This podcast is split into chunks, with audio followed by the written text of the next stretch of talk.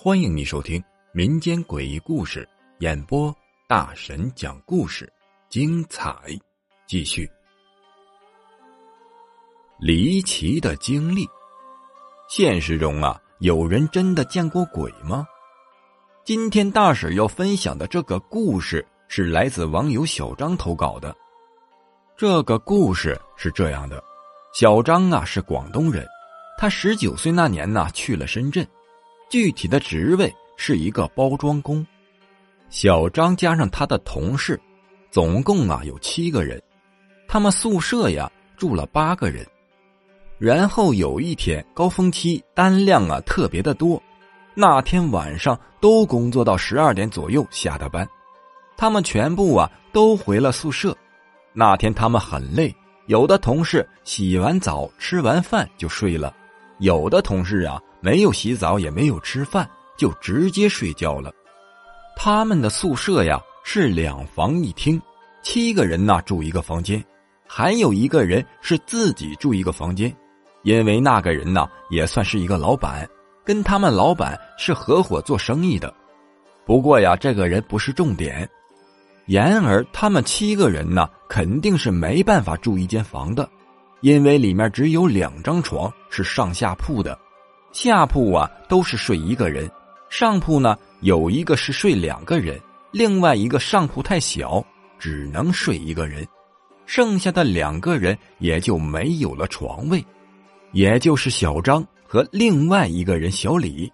小张跟小李呀没有办法，只能打地铺了，但是房间也很小，只能在房间的门口睡。有种说法呀是睡觉的时候脚不能朝门。头不能朝窗，原本小张对这些呀也了解一二，但是实在太累了，他就睡着了。小张他睡到半夜三更的时候，也不知道是几点了。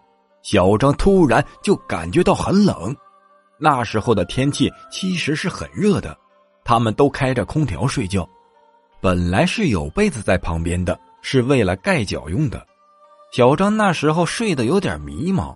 然后啊，也没仔细看，直接把脚下的被子拉起来就盖。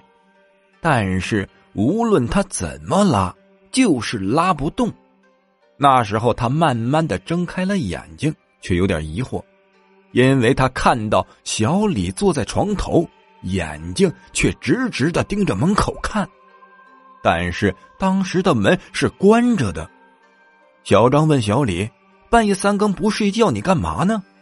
小李呀，却没有理会他，自言自语的说道：“我在地下好冷啊。”第二天，小张和小李说了昨天晚上发生的事情。